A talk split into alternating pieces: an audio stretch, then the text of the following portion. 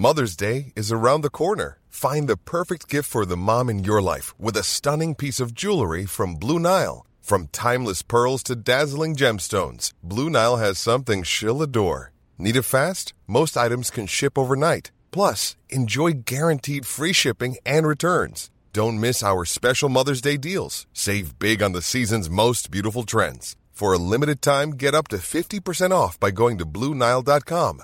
That's Bluenile.com.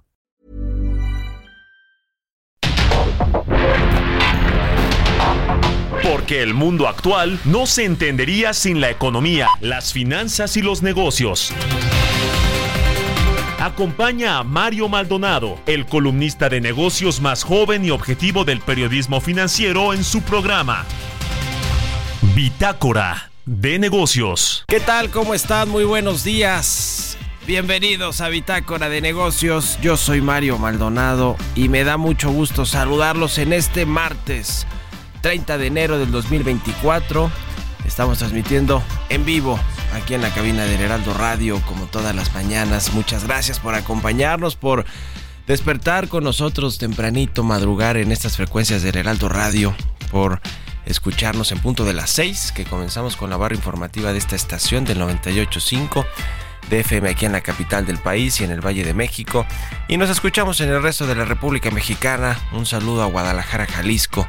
Nos escuchan allá por la 100.3 de FM, en Monterrey, Nuevo León por la 99.7 y en el resto de la República Mexicana a través de las estaciones hermanas del Heraldo Radio, en la radio por internet, en cualquier parte del mundo. También un saludo y abrazos a quienes nos siguen fuera de México y en cualquier eh, hora del día también en el podcast de Bitácora de Negocios si se lo pierden en vivo a las 6 de la mañana, tiempo del centro de México, porque en otras latitudes pues es, es otra hora, ¿no? Dependiendo en eh, qué parte del mundo se encuentren.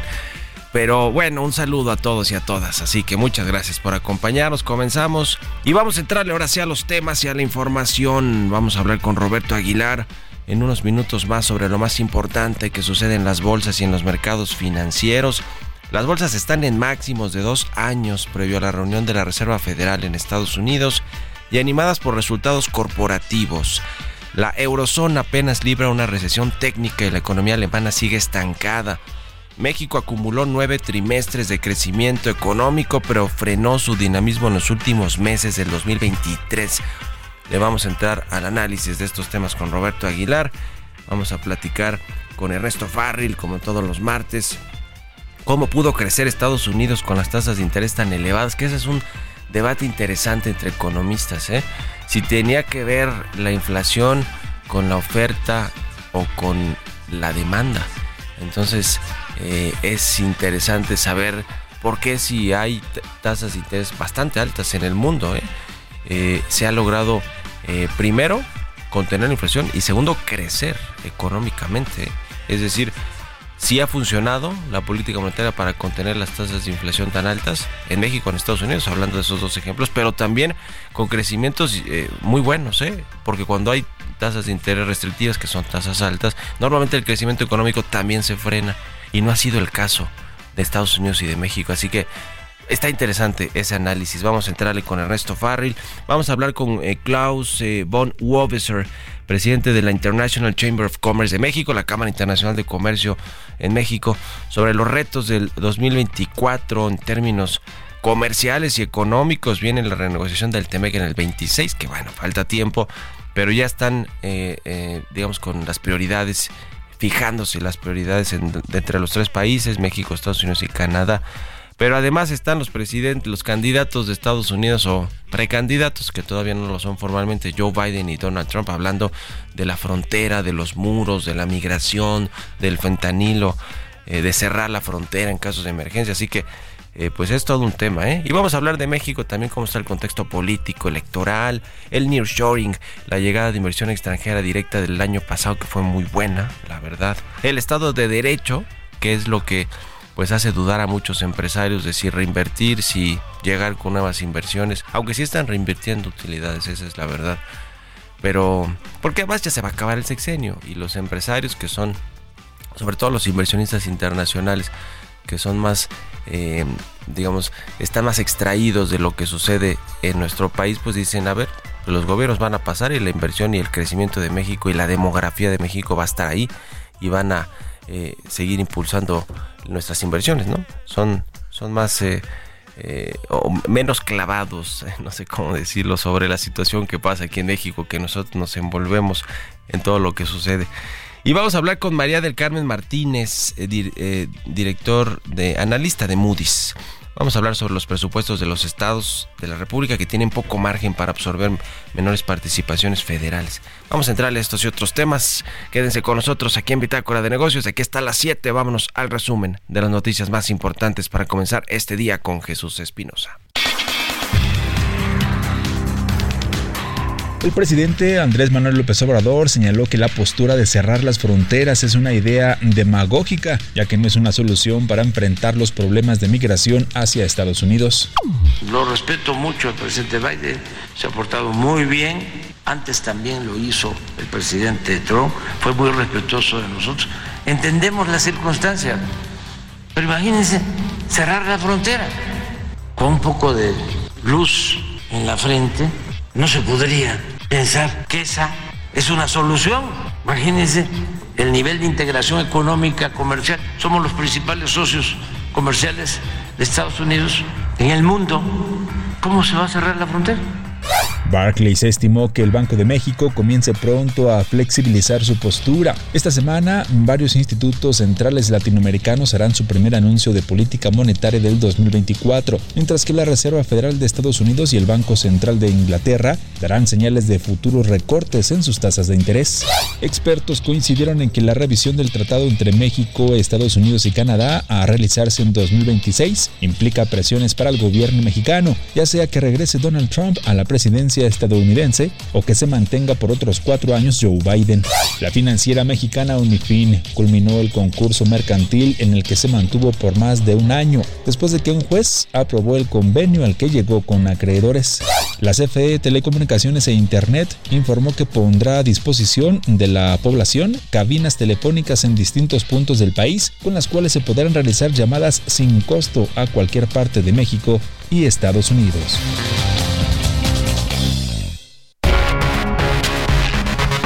Editorial.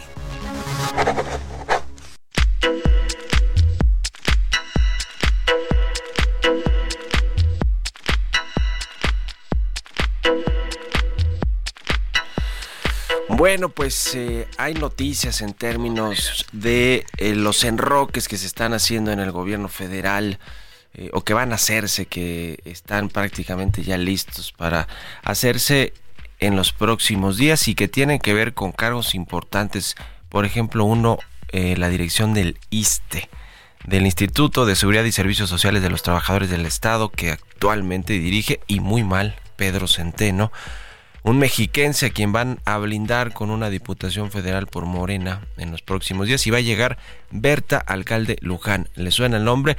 Quizás sí, porque ha intentado ser casi todo y no ha podido.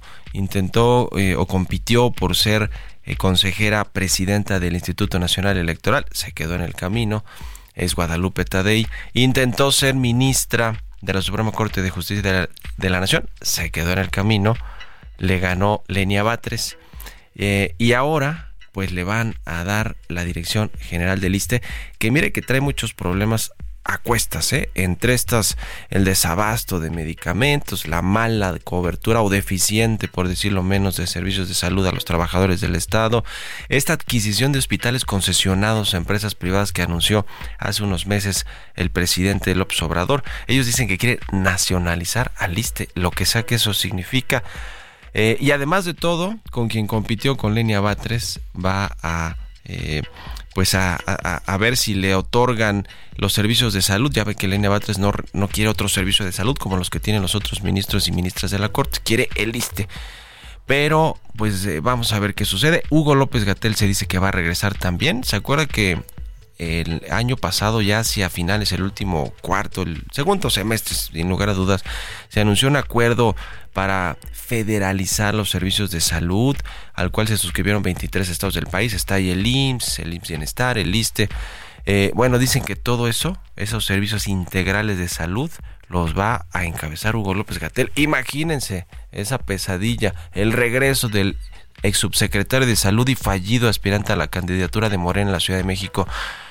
Así con esas formas y como lo conocimos con el COVID-19, pues ahora sí que permítame la expresión que Dios nos libre que regrese López Gatel a este cargo, pero bueno, es eh, prácticamente pues un hecho, ¿eh? está, está muy, muy latente esta, esta opción y también en otros organismos, e-, eso en lo que tiene que ver con salud y que mire que si hay uno de los lastres en este gobierno y de los pendientes ha sido el sector salud. Pero otro, pues la corrupción en Segalmex, este organismo de seguridad alimentaria nacional, también se va Leonel Cota, lo quieren hacer senador de la República, también para blindarlo, ¿eh? porque en su mandato, así como en el de, en el Ignacio Valle, ha habido mucha corrupción. Eh, y bueno, pues así otros casos eh, que se están moviendo, sobre todo ahora que están eh, terminándose de definir candidaturas al Senado y a la Cámara de Diputados.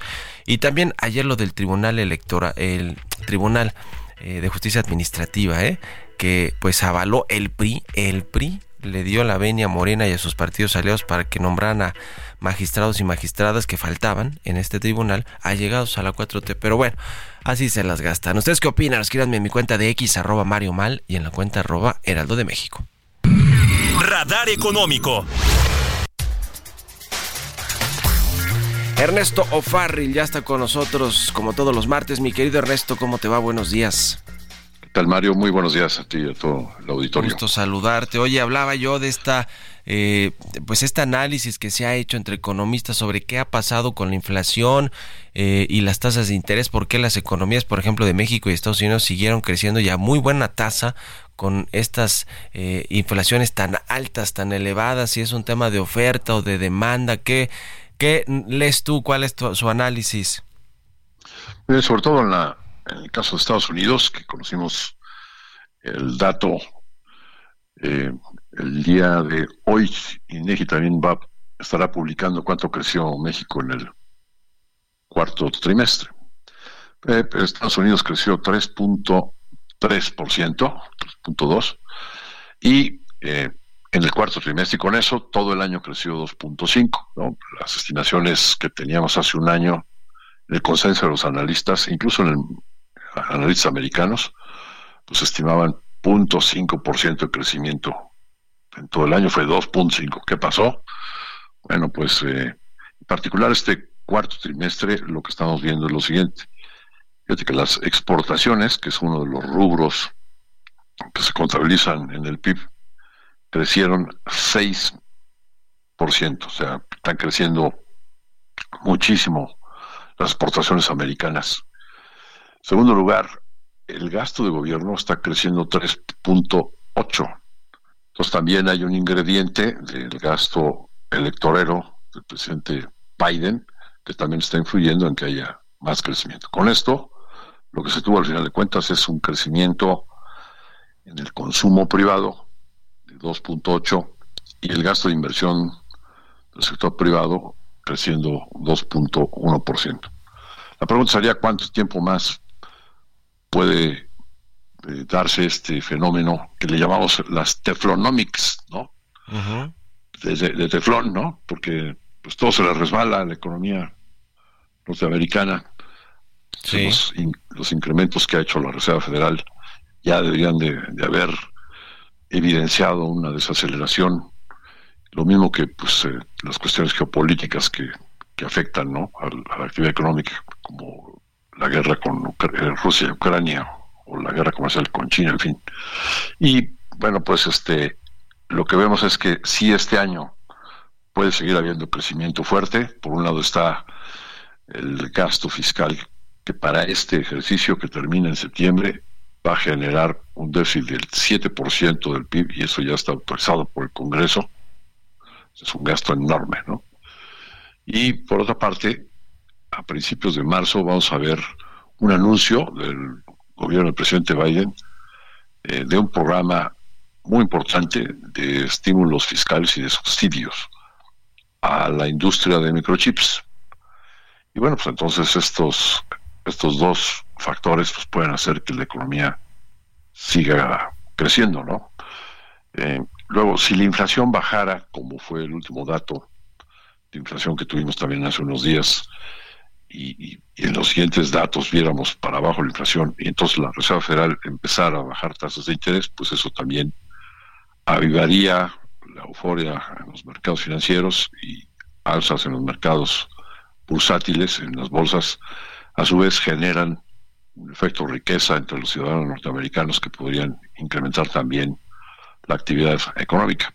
Entonces, sí hay condiciones para que el, crecimiento siga siendo importante, aunque la mayoría pensamos va a ser inferior al crecimiento del año pasado, pero pues, al final de cuentas seguirá habiendo actividad económica importante por esta circunstancia de las elecciones. ¿Cuál es la, perspectiva de crecimiento de Estados Unidos y México para el próximo año que tienen ustedes? Sí, para, este año, perdón, quise decir. Para este año, ya es, ya es este año. Sí, sí, sí. 2.2 de crecimiento para, para Estados Unidos. Podría llegar a ser hasta el 2,5.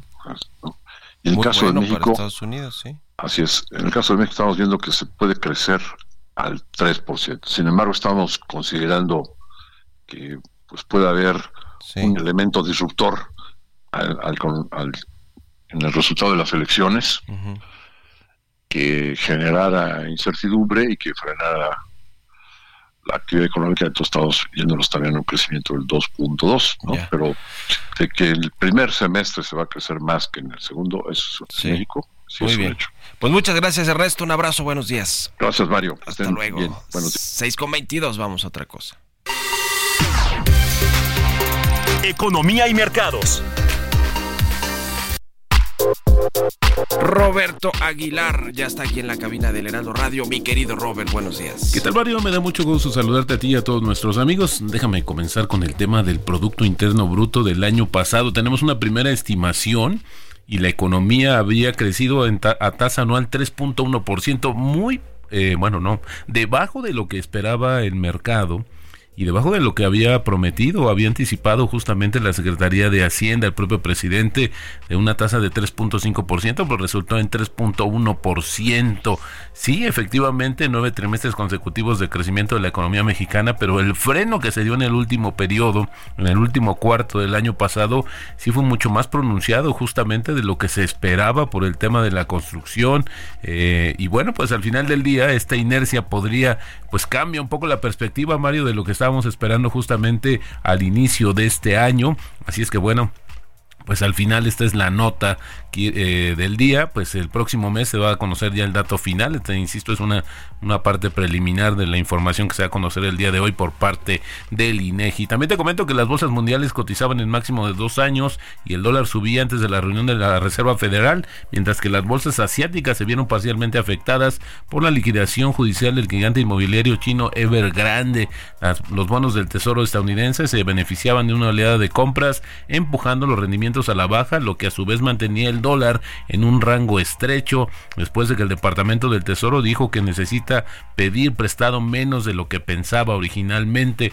No obstante, los mercados están nerviosos por la escalada de tensión en Medio Oriente. Otros acontecimientos de riesgo para esta semana son las decisiones, decía, de la política monetaria de la Reserva Federal que se dan justamente el jueves y la decisión del Banco de Inglaterra sobre las tasas de interés, los datos mensuales de empleo en Estados Unidos y múltiples resultados corporativos, sobre todo de Apple, Microsoft y Google, bueno, su matriz Alphabet y las acciones chinas se encaminaban a cerrar justamente el mes con un declive del 4%. Siguen dudas sobre el tema de la economía de China y, eh, la ayuda del gobierno, eh, en este caso que no ha sido muy productiva. Buenísimo, Robert. Vamos a ir a la pausa y regresamos contigo con Roberto Aguilar. Ya volvemos. En un momento continuamos con la información más relevante del mundo financiero en Bitácora de Negocios con Mario Maldonado. Regresamos.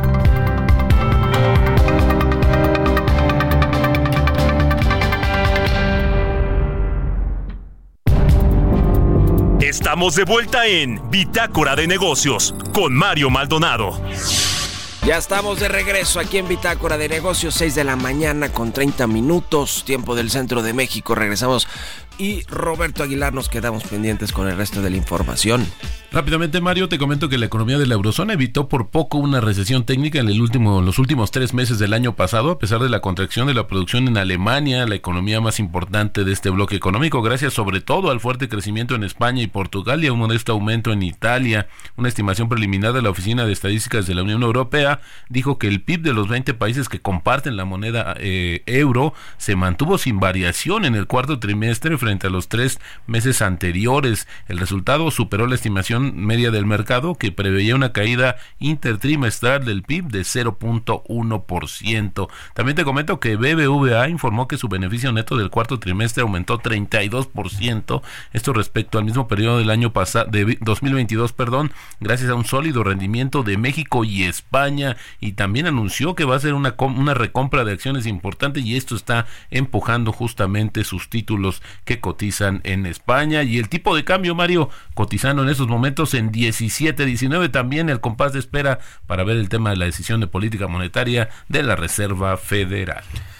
Bueno, pues ahí está el tipo de cambio defendiéndose muy bien todavía con respecto al dólar y a lo que vendrá con las tasas de interés. Tú ¿Cómo ves la economía México-Estados Unidos este año con las elecciones, Robert, con los pronósticos que son buenos para las dos, para los dos países a pesar de todas estas amenazas del cierre de fronteras, de pasar iniciativas que no beneficien la el pues sí, el comercio entre México y Estados Unidos y la inversión, la certeza pues de ambos países para generar eh, eh, pues eh, economías de escala y, y buen comercio entre los dos. Fíjate que lo que sí creo que va a cambiar un poco la perspectiva, Mario, es el dato que se da a conocer el día de hoy, 3.1% la tasa anual del Producto Interno Bruto. En un principio los especialistas, los economistas se quedaron cortos. Te acordarás que al inicio del año esperábamos menos del 1%, hoy está creciendo más del 3%, pero no llega a la meta del 3.5% que ofreció el presidente y que adelantó incluso el propio subsecretario Llorio y al final del día pues ahora se quedaron fueron más optimistas los, los economistas respecto a lo que pasó pasaba o pasó en el último trimestre del año y eso sí cambia un poco la perspectiva. Ya teníamos señales de la desaceleración de la economía, pero como Hiring for your small business? If you're not looking for professionals on LinkedIn, you're looking in the wrong place. That's like looking for your car keys in a fish tank.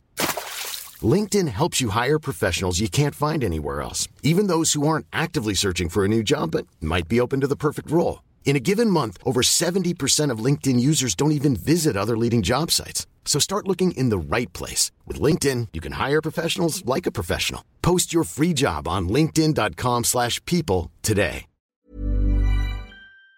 Decías ayer, el tema de la comparación va a afectar nada más por esta cuestión aritmética, pero además creo que la inercia va a continuar en el primer semestre de este año, hasta previo a las elecciones, y después veríamos, yo creo, una situación un poco más complicada para la economía mexicana y Estados Unidos, pues también dependerá de lo que suceda en el tema justamente electoral, pero hoy la economía eh, estadounidense no se puede quejar de la falta de crecimiento económico. Sin duda. Muchas gracias, Roberto Aguilar. Al contrario, Mario, muy buenos días. Roberto Aguilar, síganlo en las redes sociales, en su cuenta de X Roberto AH 6 con 34. Vamos a otra cosa.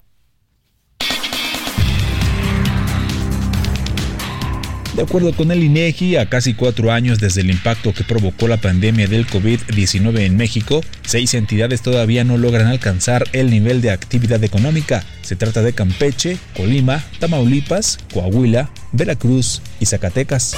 En el transcurso del año pasado se evidenció una consolidación significativa en la recuperación del flujo de pasajeros tanto en vuelos nacionales como internacionales. De acuerdo con datos de la Secretaría de Turismo concentrados en el corte anual, se alcanzó la cifra de 118.8 millones de personas transportadas. Este aumento representó 11.3% más en comparación con el año anterior y 18.6% más respecto a los niveles registrados en 2019, año previo a la pandemia.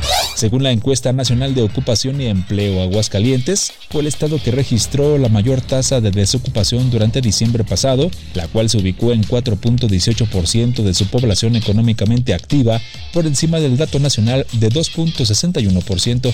Las exportaciones mexicanas sumaron 593.012 millones de dólares en 2023 y anotaron un monto máximo impulsadas por las ventas al exterior de la industria automotriz. De acuerdo con los registros del INEGI, las exportaciones automotrices también totalizaron un monto sin precedente, con 188.903 millones de dólares, con lo que representaron 32% del total. Entrevista.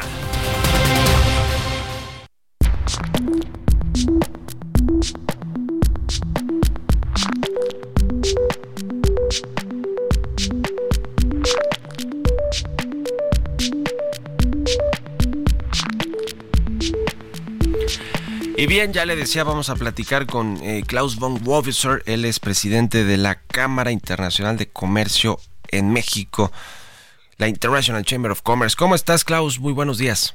Buenos días, Mario. Muy bien, gracias. Eh, feliz año. Todavía aprovecho para desearte lo mejor para este año. Igualmente para ti, muchas gracias.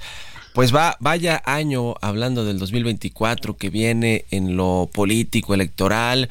Eh, con muchas cosas que se están moviendo tanto en México como en Estados Unidos, que pues es nuestro principal mercado de exportación y con quien tenemos más relación comercial por obvias razones, porque es la potencia económica mundial, pero pues porque es nuestro vecino en una amplia frontera eh, norte y bueno del sur de los Estados Unidos con el sur de los Estados Unidos. Pero hay, muchas cosas que pues están eh, digamos sucediendo en México con la llegada de la inversión extranjera por el nearshoring por eh, esta eh, por el buen crecimiento que tuvo México el año pasado. Hay, condiciones en términos generales buenas, aunque también hay algunas alertas o semáforos amarillos de pronto con lo que tiene que ver con la inseguridad, la violencia, el Estado de Derecho.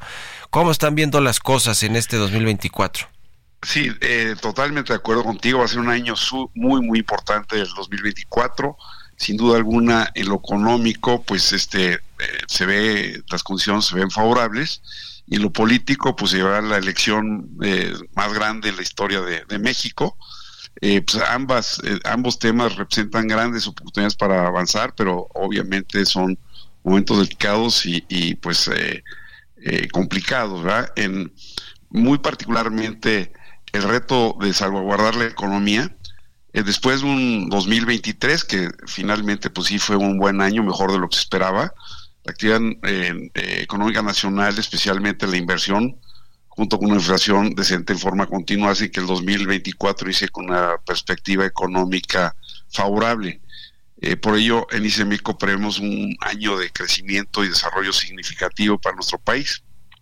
Se espera que en el 24 se mantenga un ritmo positivo en la producción, mientras que la inflación se mantenga baja, bajo control por ello, según eh, las estimaciones, se espera que el crecimiento real de la economía mexicana en el 2024 se ubique en un 2.5, un 3.5%.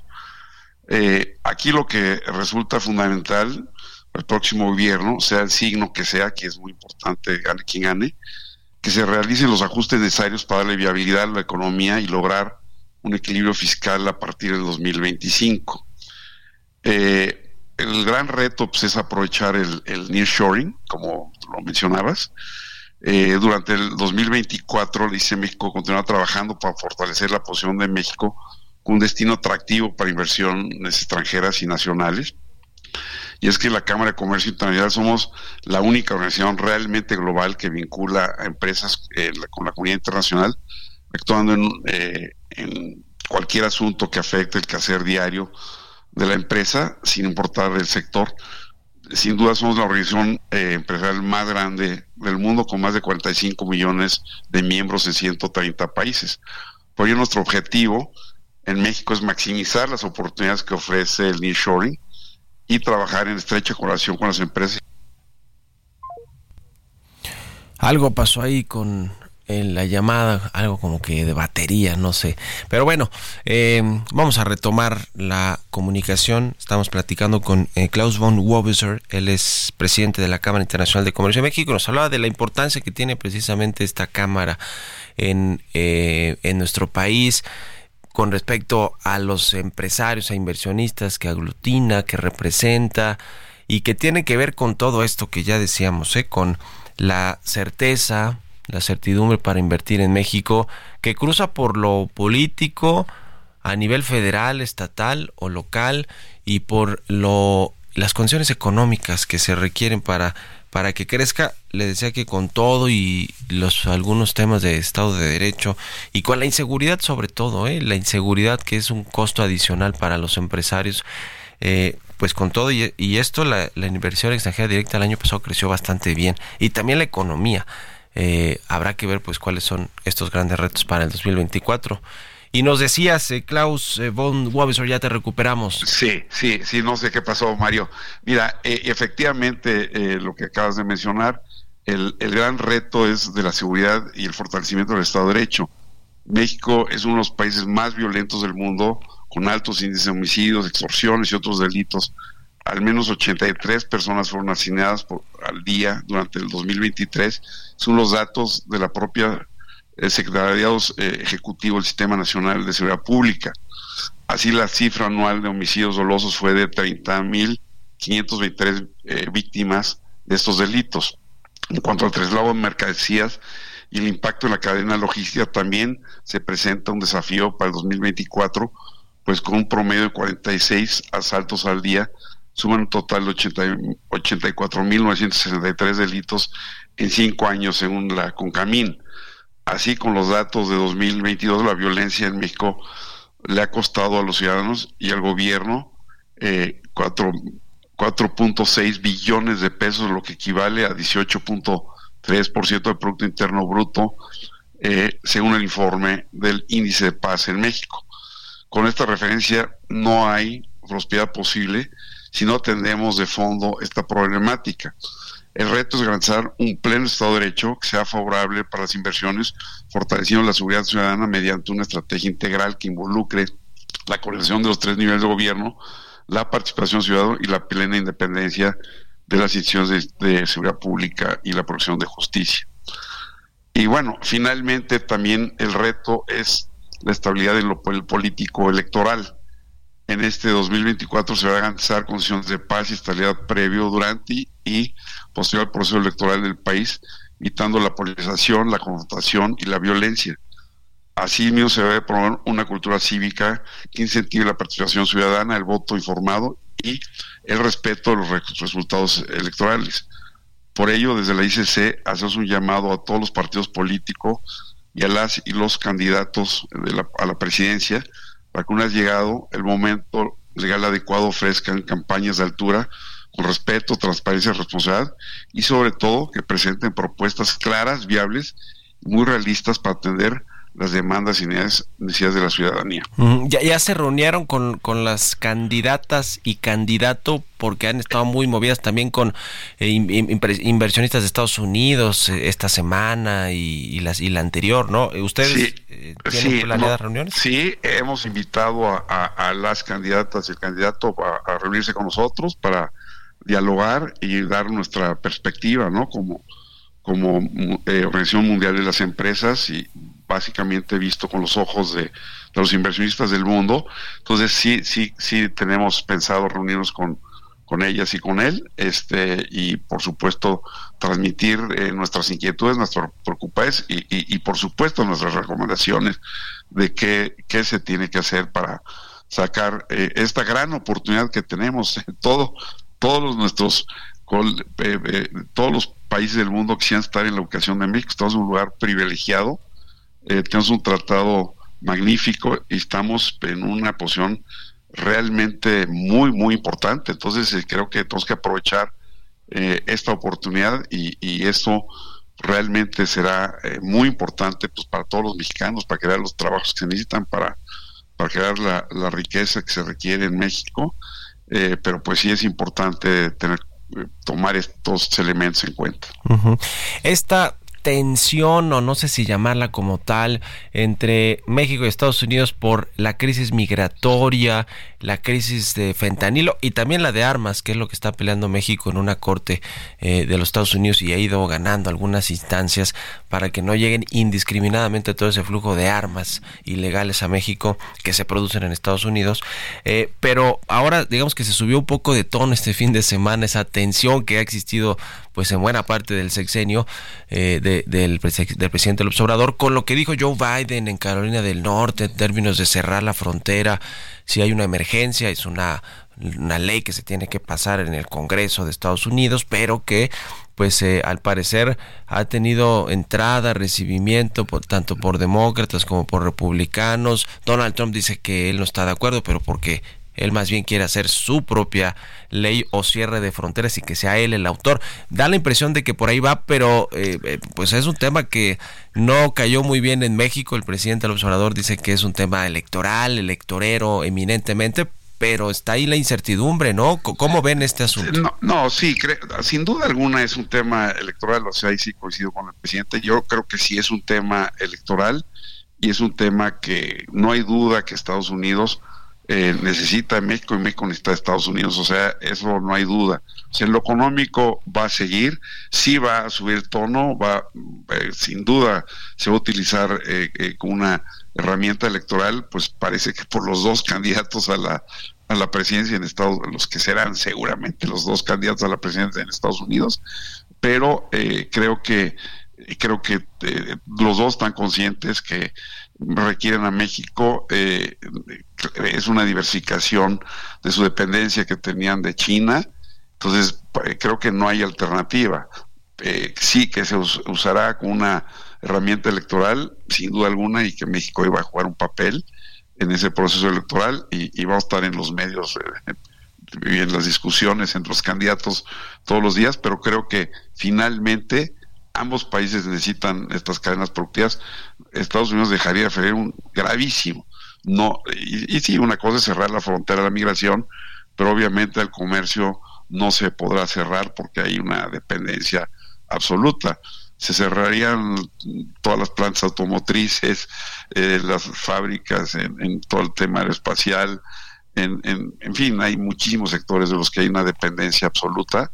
Entonces, en eso vemos pues, una gran oportunidad, pero hay que aprovecharla porque podemos exportar más todavía, podemos eh, eh, puede venir mucha más inversión si, si cumplimos con esas condiciones básicas ¿no? de, seguridad y Estado de Derecho, de certeza, eh, que son temas que quien el signo que sea, quien gane las elecciones, pues va a tener que estar muy consciente de que esa es la actividad más importante que tenemos y la que mejor funciona y la que más eh, empleos puede generar hacia el futuro. Entonces, hay que tener muchísimo cuidado de mantener esa, esa relación independientemente de lo que se vaya a hablar en las campañas. Ya, pues vamos a estar muy pendientes de todo esto y en comunicación, si nos permites, eh, Klaus von Wabiser, muchas gracias por estos minutos y muy buenos días. Gracias igualmente, Mario. Que estés muy bien. Hasta luego, 6 con 48.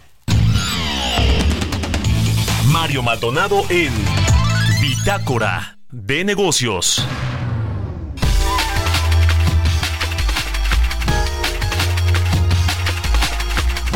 Y vamos a platicar con María del Carmen Martínez Richa. Ella es Director Credit Analyst de Moody's. Eh, ¿Cómo estás, María del Carmen? Muy buenos días. ¿Qué tal, Mario? Muy bien, gracias por la invitación. Gracias a ti por tomarnos la llamada por estos minutos. ¿Cómo están los eh, estados de la República en términos pues fiscales y de y con poco margen de maniobra para absorber menos participaciones que vengan de la federación, es decir, requieren su presupuesto y sus participaciones para poder sobrevivir, ahora sí que están casi que en esas la mayoría de los estados de la República en México. Sí, mira, pues hicimos un análisis de, cuánto han presupuestado los estados que calificamos en Moody's respecto a, este rubro que mencionas, que son las participaciones. Es relevante el tema porque este, este tipo de ingresos representa 65% de sus ingresos operativos. Entonces sí, sí hay, hay un peso importante, ¿no? Y lo que notamos es que sí vemos gran diversidad. Varias entidades, eh, por ejemplo, en 2023 sí presupuestaron mucho más conservador y afortunadamente pues tuvieron mucho colchón y otras no, entonces como que fue la mitad y la mitad, ¿no? Y para dos, este año 2024, pues eh, vemos un poco lo mismo, o sea, sí divergencias con el presupuesto federal, pero sí van a haber algunas entidades, yo también considero que sí, la mitad de las que calificamos que van a estar en una situación donde no van a alcanzar para nada el objetivo que, se planteó en el presupuesto. A pesar de que es pues un presupuesto histórico el que se está planteando un gasto público histórico de 9 billones de, de pesos, eh, no no se consideró, digamos, en, en, mucho a los estados aumentar estas participaciones, se, les dejó digamos, de lado a, los estados a pesar de este presupuesto que nunca había tenido México este año? Pues no, sí se presupuestado, se presupuestó un crecimiento sólido en el presupuesto del gobierno federal. Sin embargo, creemos que hay algunas variables que, que son un poco más optimistas de las que tenemos en Moody's y por eso creemos que no se va a alcanzar eh, el objetivo ¿no? Este sí es cierto que tienen los estados un fondo de estabilización que ayuda cuando pasa eso, ¿no? Que hay menos recursos de los que se reciben, en efecto, en la realidad, pero creemos que el fondo ya está muy, muy, muy bajo. Pues sí, como muchos otros fideicomisos eh, que después pasaron a, a, las arcas del gobierno, a la tesorería de la federación. ¿Cuáles son los estados? ¿Tienen por detalles de los estados o entidades de la República que que están, eh, digamos, con un menor margen de maniobra o que podrían enfrentar problemas financieros más pronto?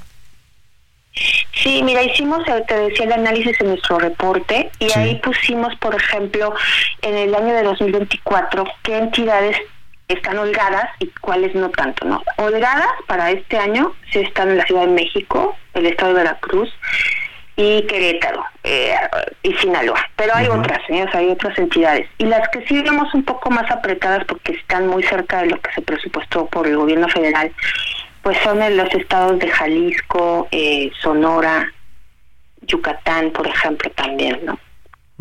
Estarían con, con menos libertad de ajustarse, ¿no? El problema de, de, de presupuestar con mucha con no con demasiado optimismo, con cierto optimismo, es que a veces no se cumple, ¿no? Y entonces, ¿cómo haces para bajar tu gasto?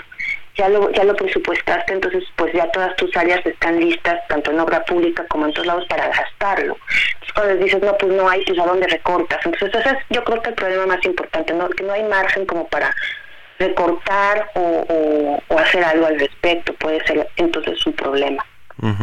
Ahora, si no se, digamos, se, alcanzan los eh, presupuestos para, para fondear las cosas prioritarias de los estados de la República y, y, se, se, puede echar mano de estos fondos o fideicomisos eh, estatales, pero si no, también pueden acudir al, al, Congreso, ¿no? A que les, les, a ver si les otorgan alguna partida adicional o les aumentan las participaciones, que de pronto es difícil porque pues no hay dinero que sobre para mandarlo a los estados, pero también pueden hacer esas diligencias los gobernadores o las hacen, ¿no? Sí, mira, yo creo que el primer mecanismo que pueden, o sea, que tienen es este fondo, que decíamos el fideicomiso, el fondo de estabilización de, de, los ingresos. Ahí hay un mecanismo muy claro, entonces sí se activa, digamos, cuando se empieza a ver el, el, el rezago.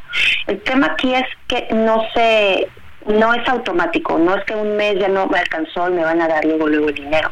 Sí. Claro, es un proceso. Entonces ahí ya están aturados un poco porque pues, pues le van bajando al gasto, pero necesariamente pues no sabemos cómo va a quedar a fin de año, ¿no? Luego este fondo pues no tiene, como mencionaba, necesariamente los fondos necesarios que estimamos nosotros eh, van a necesitar este, este año para cubrir esa diferencia. Y como bien mencionas, sí, sí pueden ir al Congreso y ajustarlo, ¿no? Pero, pero ahí está un poco la complejidad de a dónde, ¿no? De dónde cortas. Normalmente le cortan o atrasan mucho la, el gasto de capital, ¿no? El gasto en infraestructura. Es lo como que digamos... Sí, donde recortan primero sí, donde se puede primero ajustar, ¿no? Y ya después viene lo demás, pero pero sí, es, es complejo, pues, este, en realidad, eh, llevar a cabo esto porque hay que ir al Congreso de nuevo y, discutir ¿no? las ampliaciones o o las, modificaciones que se les quiera hacer, ¿no? Y además en año en año electoral donde van a haber elecciones en ocho estados y prácticamente todos los congresos locales se renuevan y bueno, en fin, muchísimos cargos, así que ya veremos cómo les va a las entidades. Pues muy muy interesante, gracias por compartirnos esta información, eh, María del Carmen, muchas gracias y buenos días. Gracias, hasta luego, buenos días. Hasta luego, que estés muy bien. Bueno, con esto nos despedimos. Gracias a todos y a todas ustedes por habernos acompañado este martes aquí en Bitácora de Negocios. Se quedan en estas frecuencias del Heraldo Radio con Sergio Sarmiento y Lupita Juárez. Nosotros nos vamos a la televisión, al canal 8 de la televisión abierta a las noticias de la mañana y nos escuchamos aquí mañana tempranito a las 6. Muy buenos días. Esto fue Bitácora de Negocios con Mario Maldonado.